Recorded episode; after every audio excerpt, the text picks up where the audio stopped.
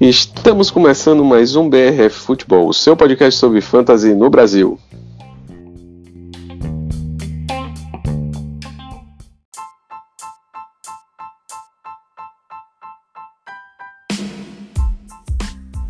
E aí, pessoal, estamos voltando aqui para avaliar agora os quarterbacks. Já avaliamos os running backs, os wide receivers. Eu espero que vocês tenham ficado felizes com as edições, porque Rui está meio impossibilitado em quem fez fui eu. Então, vamos ver como é que eu me saio aí editando agora também e colocando aí para vocês. Qualquer coisa, qualquer reclamação pode me mandar, viu? Tô tudo tranquilo. Então vamos começar aqui. Eu estou mais uma vez com o nosso amigo Sérgio Luiz. E aí, Sérgio? E aí, Caio, tudo bem? Tudo bem, galera? Espero que a gente esteja ajudando vocês aí nessas. aprendendo um pouco sobre os rookies desse ano. É, pois é, a gente está próximo aí do, do, do draft. A gente está trazendo jogadores que vocês podem ficar mais de olho. É claro que a gente não sabe o que é que vai vir lá no draft, então vão ter nomes que vão aparecer depois, provavelmente. Vão ter nomes que a gente pode acrescentar. Depois a gente vai colocar os rankings. Vai ficar muito interessante. Eu estou gostando muito aqui dessa série que a gente está fazendo. E vamos lá. E aí, Sérgio, o que é que a gente usou de critério aí para os quarterbacks agora? A gente fez um esquema parecido com o que a gente havia feito nos running backs e dos wide receivers, aí criou uns atributos que a gente acabou pontuando, né? Os atributos foram a precisão, que ele consegue encaixar o passe, o alcance, né, que pode ser considerado a força do braço também, a visão de como ele vê a defesa, os movimentos dos é, e tight do time dele, a consciência ou presença dentro do pocket, quão bom ele é correndo, quão bom ele é passando, dando bolas longas, e como ele age sob pressão, a mecânica dele, se é boa ou não, se ele é bom passando em movimento e como foi a carreira dele no college. Tempo de release também, né? De soltar a bola.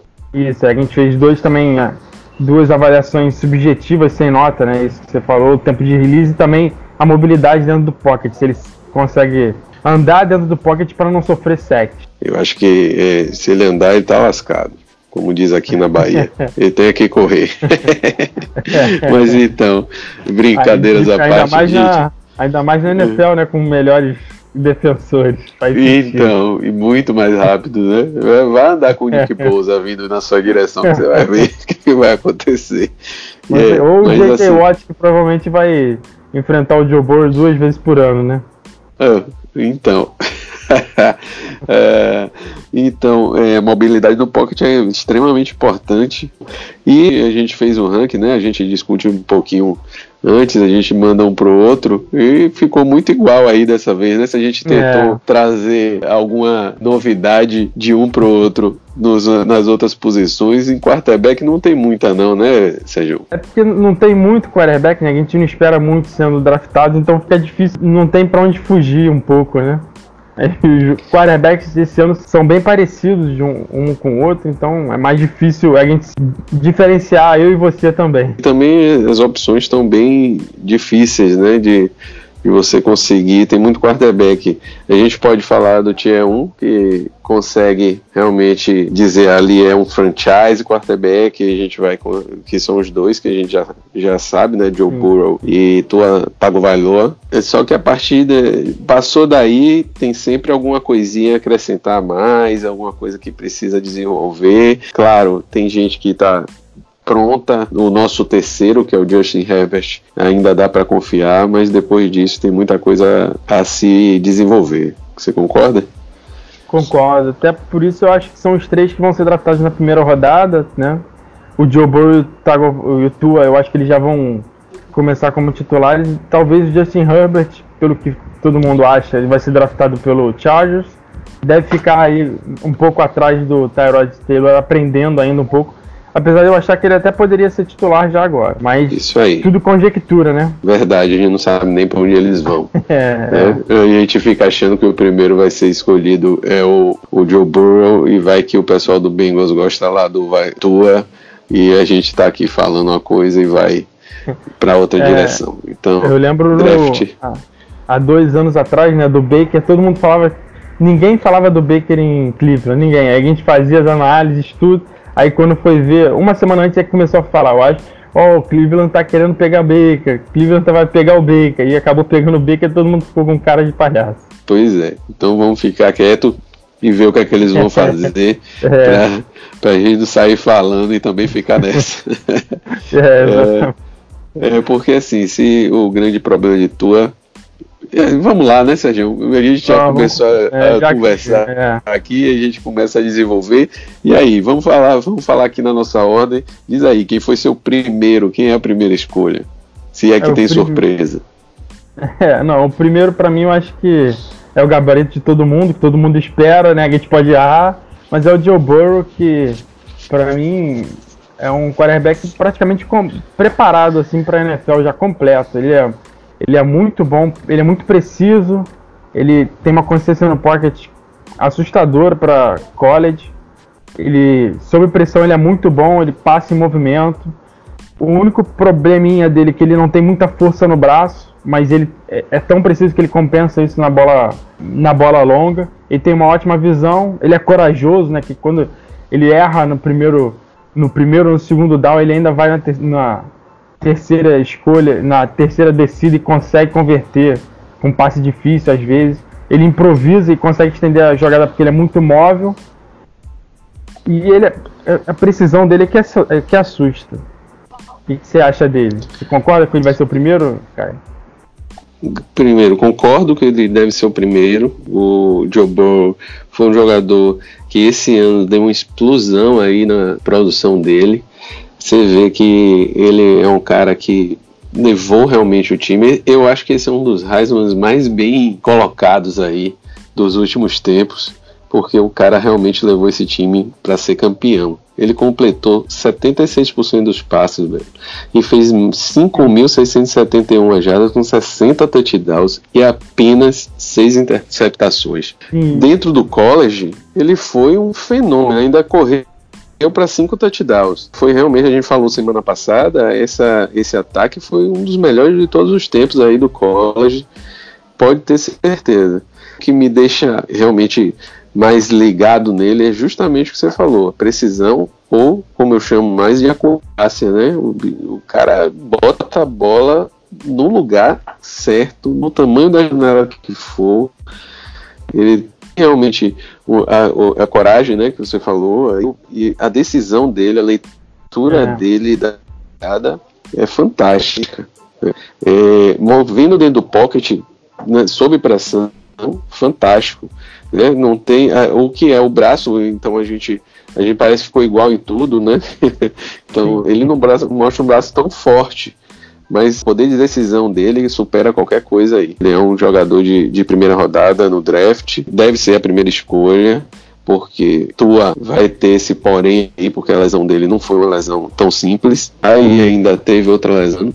Então eu acho que o time eh, pode ficar mais com o Joe Burrow na primeira escolha. Eu concordo. É, você já começou a falar do Tua, né? O Tua no começo do ano passado todo mundo achava que ele ia ser a primeira escolha, né? Só que o Joe Burrow, além do Joe Burrow crescer muito, pegar esse, um time que ninguém achava que ia muito longe, foi campeão da, do college. O Tua se machucou duas vezes e uma, a última lesão dele é muito séria. Já até acabou com carreira de outros jogadores, mas a medicina evoluiu, então espera-se que ele volte. Mas o Tua, como quarterback, analisando, tirando a lesão de lado, ele também é muito preciso, tem uma consciência no pocket muito boa também, e ele é melhor correndo do que o Joe Burrow. Ele tem alguns probleminhas que ele não tem tanta visão quanto o Joe Burrow, mas é porque o Joe Burrow é acima da média para mim nesse aspecto. É bom no lançamento já longo, distante, ele já consegue, ele é um pouco melhor que o Joe Burrow. E ele também é muito bom no pocket, lendo a defesa, conseguindo se encaixar, fugindo do, do sec. Mas ele tem esse probleminha que a gente pode falar assim da lesão, que essa lesão dele é muito séria e ninguém sabe ainda se ele ainda está pronto, apesar de todos os reportes de médicos dizerem que ele já está sem, já tá, ele tá no caminho certo de jogar. Os times ainda são um pouco reticentes, então é, pode esperar ele caindo no draft consequência, caindo no nosso draft também. Pois é, o Tua é o que você falou. O que eu coloquei dele de observação é que é um jogador que faz tudo preciso, tudo é equilibrado, até o momento de soltar a bola, o pé é rápido, ele joga a bola, ele lê, ele faz assim. Se não fossem as lesões, eu acredito que é, a única coisa que ficaria entre ele e Joe Burrow aí para se pesar seria a campanha que Joe Burrow fez. Mas em termos de um quarterback completo e com todos os atributos de fisicalidade, porque ele é mais físico né, do que o, o Joe Burrow. Isso. Ele é um jogador que é, tem, se vale muito mais dessa questão do, da parte física dele. E ele corre melhor, ele desenvolve de uma forma mais equilibrada todos os aspectos do jogo, mas ficam muito próximos. Né? Joe Burrow fez muito bem para ele mesmo nessa última temporada. Se não fosse essa última temporada, ele não estava nem na verdade o que você falou de, de achar que o Tu era o primeiro no início do ano, o segundo não era nem Joe Burrow. Não sei nem se era o terceiro, porque o segundo era Justin Herbert nas escolhas aí. Joe Burrow subiu assim, com um meteoro, passou por todo mundo e realmente teve uma carreira meteórica no college. Espero que ele repita isso aí na NFL, porque é bonito ver ele jogar, a vontade, a garra dele jogando. É... Para mim, pro fantasy em si, eu, se o Tua não tivesse essas lesões todas, eu acharia ele melhor porque ele corre, né? Isso faz muita diferença. A gente viu com o Lamar Jackson ano passado, a gente vê com vários, com o Josh Allen, por exemplo, que ele passando é uma consegue uns erros abs, um, que ninguém consegue nem entender, mas como ele corre tanto, ele compensa isso, ele acaba sendo um quarterback mais seguro para pontuação de fantasy, mas como ele tem essa lesão, a gente não sabe quanto tempo ele vai jogar na NFL, né? Se vai conseguir jogar esse ano, então por isso ele fica em segundo para mim. Pois é. É isso aí mesmo. Eu acho que é uma discussão já batida até da mídia, mas a gente tem que trazer porque a gente está falando deles mesmo, então a gente vai ter que falar essas coisas. E aí a gente tava no tier, dessa hora a gente desce pro tier 2. E para mim é o, único quarterback do Tier 2, né? Que pelo menos eu pensei na separação do primeiro tier. São os jogadores que já vêm praticamente prontos do college, já vão ser titular nos seus times e vão, já vão tomar a posição. Já o Justin Herbert, ele pode ser que ele seja titular. Isso vai depender do time dele, como que ele vai sair no, no camp do time, se tiver, né? Agora com essa coisa da, do coronavírus, quando vai começar. O Justin Herbert, ele precisa de algumas evoluções ele não é tão preciso quanto os outros dois, ele tem uns passes muito erráticos, que parece que ele esquece das coisas. Ele, ao contrário do Tua, principalmente, ele não ganha muitas jardas terrestres. Ele, sob pressão, ele é um pouco fraco. O que ele é melhor do que os outros dois é que ele tem um braço muito forte. Talvez ele seja até o melhor nesse aspecto da classe. A bola longa dele é a melhor da, daqui dos entre os três para mim. E com quando ele tinha, se não me engano, a segunda, ou a, não, acho que era a melhor linha ofensiva do college. Quando ele tinha tempo no pocket, ele fazia um estrago na defesa. Ele conseguia ler a defesa, dar tempo para os seus recebedores fazerem a rota e sempre se saía muito bem. Herbert tem um braço que realmente o tamanho do braço do cara 33.38 eu acho que desses principais nomes é o maior braço a mão dele é grande também ele correu bem no Combine. Combine. Teve uma produção de 67% de passos completos, 3.471 jardas, 32 touchdowns, apenas 6 interceptações e ainda correu para 4 touchdowns. Eu acho que ele tem uma coraça muito boa, consegue colocar a bola onde ele quer. Eu acho que eu vi em alguns momentos uma pressão estava muito grande, alguma falha ou outra nessa questão de acurácia, mas não, é uma coraça que eu diria assim, excelente, vamos colocar lá em cima, mas é, é muito boa, não tem. Não é um aspecto que a gente tenha que achar que ele tem defeitos. Ele é muito comparado com outro jogador, né, que a gente vai falar provavelmente aí depois, mas o que, que é o Love, que também tem um braço muito forte, consegue botar a bola, acho que o Love já consegue botar a bola longa um pouco melhor que ele, se for comparar um com o outro, mas ele também bota a bola muito bem onde ele quer, por conta do braço forte que ele tem e da precisão e a leitura para mim é o que chama atenção nele até mais do que o Love, que foi por isso que eu coloquei ele acima do Love na minha avaliação. O under pressure dele muito bom também. Josh Herbert é, é um jogador que dá para você já pensar em colocar também. Eu concordo plenamente. Dá para ele sair no primeiro round, que é o jogador que dá para você pegar e colocar no time e ver que ele provavelmente vai desenvolver, vai ser bom pro time que draftá-lo. Muito falado dele, lembrando aqui, é uma questão de liderança, que ele não tem muita. Né? Não sei se é porque ele é um cara calado, uma coisa, mas parece que não tem tanta liderança no, no, no vestiário, né? E isso é uma coisa que é muito importante para o quarterback. Falaram bem dele nas entrevistas, mas tem que ver esse aspecto de liderança, interagir com o time, porque futebol americano depende muito do quarterback, mas continua sendo um esporte que é jogado em equipe. Com certeza, e todas as equipes né, fazem, com certeza vão entrevistar vários jogadores, inclusive para perguntar como que o Justin Herbert é dentro do vestiário e tudo mais, né? Começando o Tier 3, você já citou muito ele, é o Jordan Love.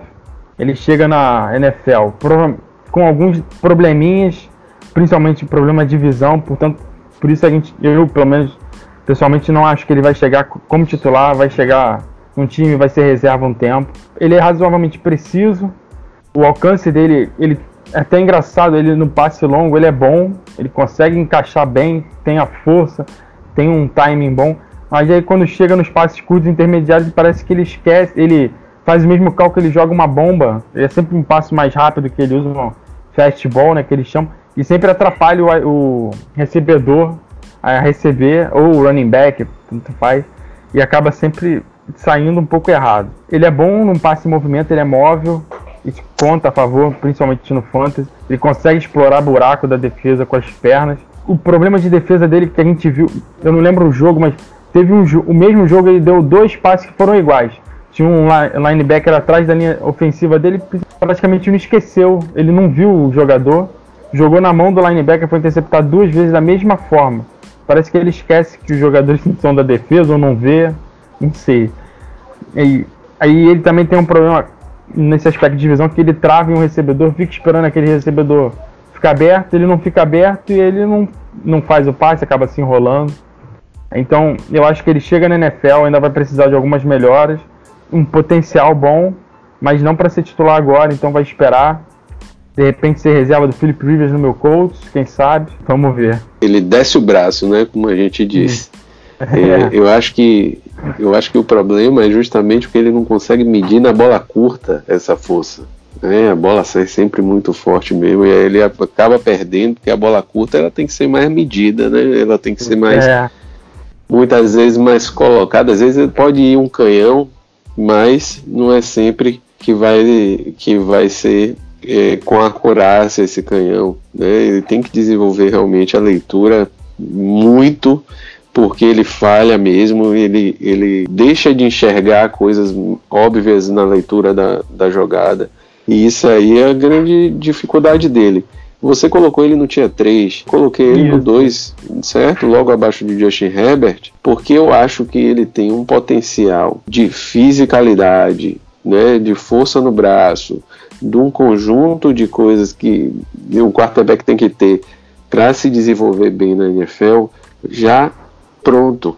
O que ele precisa desenvolver de leitura pode ser que um time o escolha mais cedo por conta disso, porque ele tem a capacidade de desenvolver um jogador que tem qualidade. Então, por isso eu coloquei ele logo ali embaixo do Justin Herbert. Ele é muito comparado até com o Justin Herbert, por conta da questão da força do braço. Mas, em, em, pensando no draft, pensando de quando esse jogador pode ser escolhido, eu acho que ele ainda vai ser escolhido não tão baixo assim, ele deve ser escolhido no segundo round ou ainda no, do meio para o fim do primeiro. Pode ser que algum time o escolha, porque ele tem as características necessárias para se desenvolver muito bem. E aí o time que ah, confia vai querer trabalhá-lo. Né? E como a gente está falando de fantasy, ele tem um bom potencial para o fantasy por essa fisicalidade dele, por saber se mover no pocket, por saber trabalhar muito bem na corrida quando é necessário. Ele trabalha bem a corrida quando é necessário. Então é um jogador que tem potencial. E se ele tem potencial para ser draftado mais cedo, o draft capital para o fantasy é uma coisa importante. Eu coloquei ele no tier 2 por isso aí. Para mim são esses quatro que a gente acabou de falar. Provavelmente vão conseguir ser titular alguma vez na carreira, né? Os outros três, pelo menos que eu vi e que a gente vai analisar mais para frente, podem ser separados em outro tier, como você fez também, porque eles precisam de muita coisa para eles conseguirem jogar na NFL ainda. Aí o próximo para mim é o Jacob Eason. Ele tem umas decisões muito ruins, ele ainda tem que evoluir muito, né, como a gente estava falando. Ele é razoável sob pressão, ele faz umas besteirinhas de vez em quando. Ele é muito bom no play action, ele não tem medo de correr risco em janela apertada, né? Ele tem marcação, ele vai e arrisca. O grande problema dele para mim é a mecânica, ele tem uma mecânica esquisita no passe e o tempo de release dele não é muito rápido e a mobilidade dele não é muito boa no dentro do pocket. A melhor coisa dele é o alcance, né? a força no braço que ele tem ele consegue, ele manda a bola muito longe, mas precisa evoluir muito em acurácia, em que você chama, né, a precisão e no passe em movimento. Correndo ele consegue fazer aproveitar um pouco se tiver buraco, mas não é muito o jogo dele não, pelo menos pelo que eu vi. É, correr não é o jogo dele não. Ele fica muito no pocket mesmo. Hum. É um jogador que tem precisão em pequenos espaços né? Ele consegue botar a bola ali no, no lugar que tá estreito ali, mas ele consegue botar. Ele tem que desenvolver muito essa coisa da leitura, boa força do braço dele. No, na pressão ele, ele vai bem por causa da altura. Ele é um cara 6.6, né? Então é um cara que ali de cima ele consegue sobressair por causa da altura, sob pressão. Eu acho que você falou da mecânica, concordo é. plenamente, eu coloquei ela como limitada. Ele tem uma mecânica limitada. Parece que podia ser melhor, mas atrapalhou por causa da mecânica. Então é um jogador que ainda precisa de muita coisa. Tanto, tanto é que eu não coloquei ele aí atrás nessa ordem do Jordan Love eu já coloquei ele atrás dos outros dois aí que a gente vai discutir, porque ele ainda eu acho que ele ainda precisa desenvolver mais. Né? Não são três jogadores que eu gosto, esses três do tier 3, do meu tier 3, que é o Jake Fromm, o Jalen Hurts e o Jacob Eason. Talvez o Jacob Eason seja até uma injustiça eu colocar ele atrás do Jalen Hurts, porque o Jalen Hurts ainda tem algumas coisas que seriam mais necessárias, mas como ele corre bastante pro fantasy, ele sobe um pouquinho. Então, por isso eu coloquei ele na frente. Depois do Jake Bisson, eu botei o Jake Fromm justamente pelo que você falou. Porque corrida faz diferença o Jacob Fromm é quase um Philip Rivers de, no corpo de 20 anos. Ele, ele corre o menos possível. A coisa que ele mais gosta é ficar parado atrás da linha ofensiva, observando o ataque fazendo passe. A precisão dele é muito boa, é a melhor último tier para mim. Ele tem um alcance razoável. A visão dele que não é muito boa, tem uma é, é algo a ser evoluído. Ele teve uma boa carreira no college, tanto que ele até pulsou Jacob Eason de Georgia praticamente, né? Porque Jacob Eason ele ia ser o titular, o Jacob Fromm ia ser o reserva. Acabou o Jacob Eason se machucando, acho que no primeiro ou no segundo jogo, no ano retrasado. Aí o From tomou o lugar e não saiu mais. Aí, por conta disso, o Wilson acabou indo embora para Washington. Pra, é Washington. Acabou o Jacob Wilson se machucando, acho que no primeiro ou no segundo jogo, no ano retrasado. Aí o From tomou o lugar e não saiu mais. Aí o Wilson acabou indo embora para é Washington. Então ele é totalmente imóvel, não, não corre, não pode esperar ele que ele vai conseguir que ele vai roubar algumas jardas terrestres.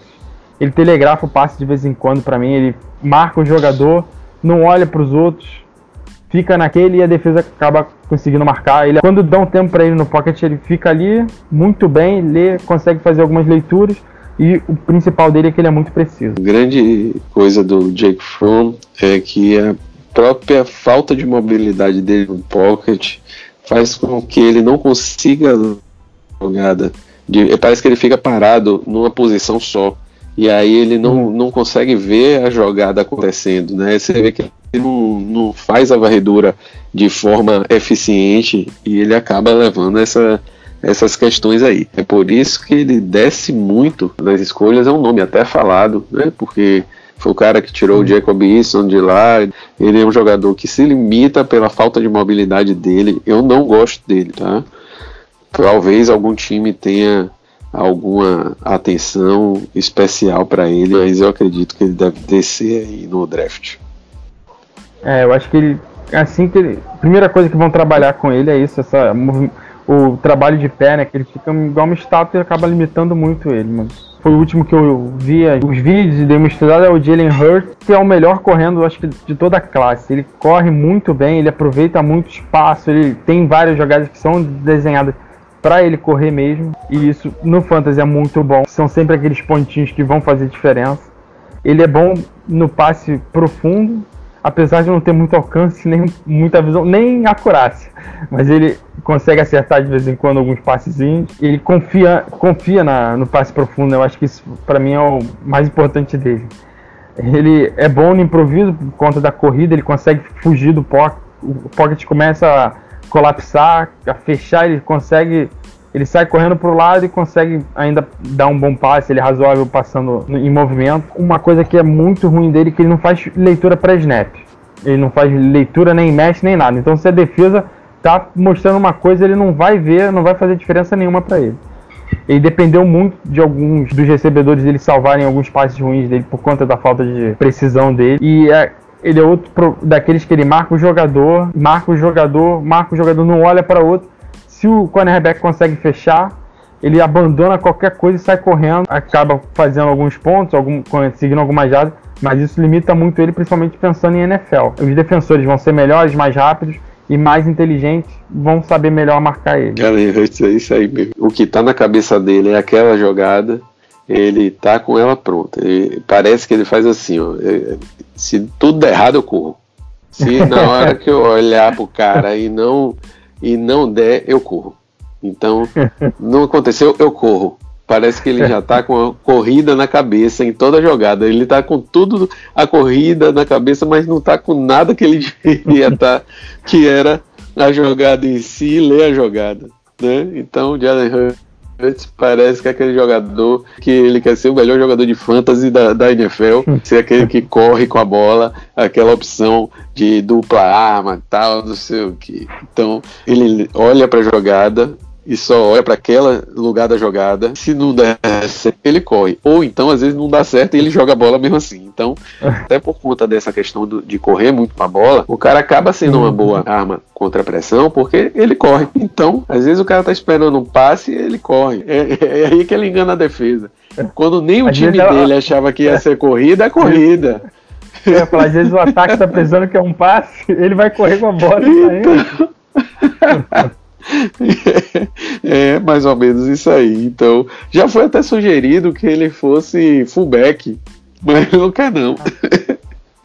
Ele não, é, só quer ser não, quarterback. Eu também não ia querer é. ser fullback, não quer só apanha, não ganha nada. Fala-se que ele pode contribuir, tipo um Tyson Hill, ser aquele backup é, que faz aquelas jogadinhas marotas aí. o Jalen Hurts podia ser uma excelente arma para a NFL e para o Fantasy mas eu acho que ele ainda tem muitas falhas. Eu não sei o que, é que os times vão ver. A gente pode até ter um desenvolvimento, né? Tem jogador que às vezes a gente acha que não vai desenvolver e mostra outra coisa. É, o, o tá certo aqui não é nosso objetivo. A gente está aqui para passar o que a gente viu dos jogadores, mas eu acho que ele não vai desenvolver tão bem assim na NFL, não. não se nem os scouts que ganham para isso conseguem acertar sempre, que dirá a gente, né?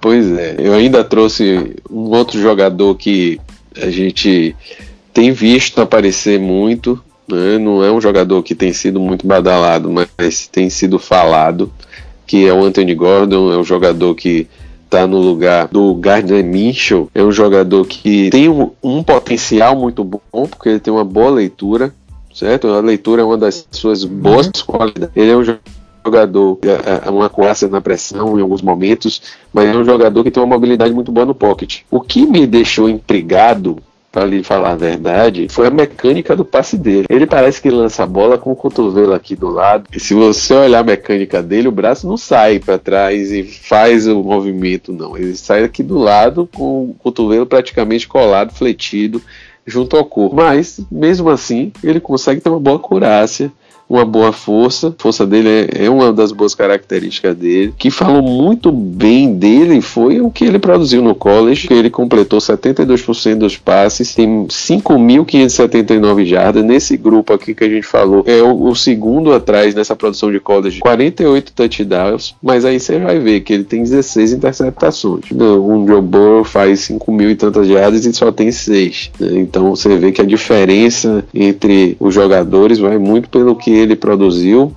por conta também de interceptação. O que Anthony Gordon acabou tendo em alguns momentos da temporada foi mais interceptação do que touchdown, e aí realmente fica difícil você falar muito a favor. Mas é um jogador que pode ser bem visto dentro do draft e pode realmente trazer alguma coisa e até aparecer aí na NFL. O último jogador que eu falaria aqui é o James Morgan, que é um cara do Florida International é um jogador que tem um bom braço, ele tem um bom tamanho, 6.4, então é um jogador que tem uma é, colocação física para a NFL, certo? E uma boa característica dele é que ele evita bastante turnovers, né? Isso aí pode ser importante como um backup, vamos dizer assim.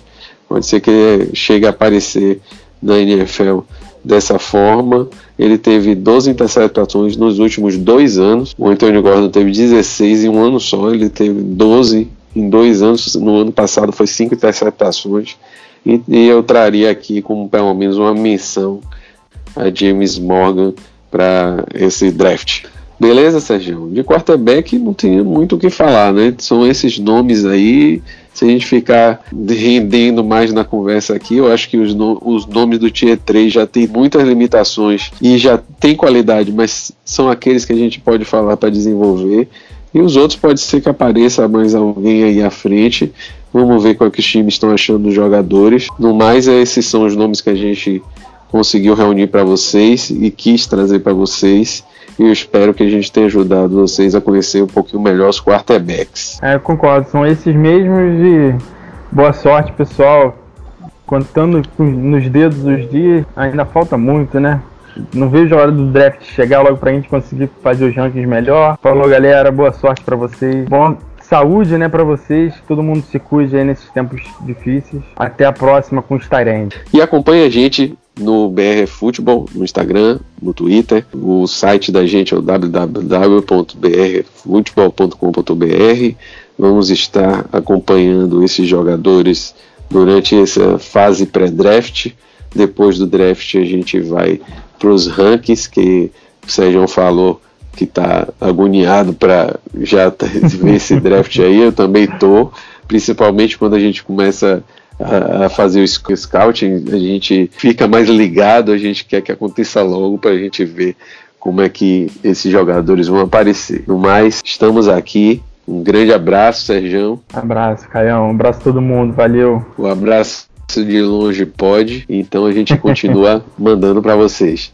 Um grande abraço e fiquem com a gente.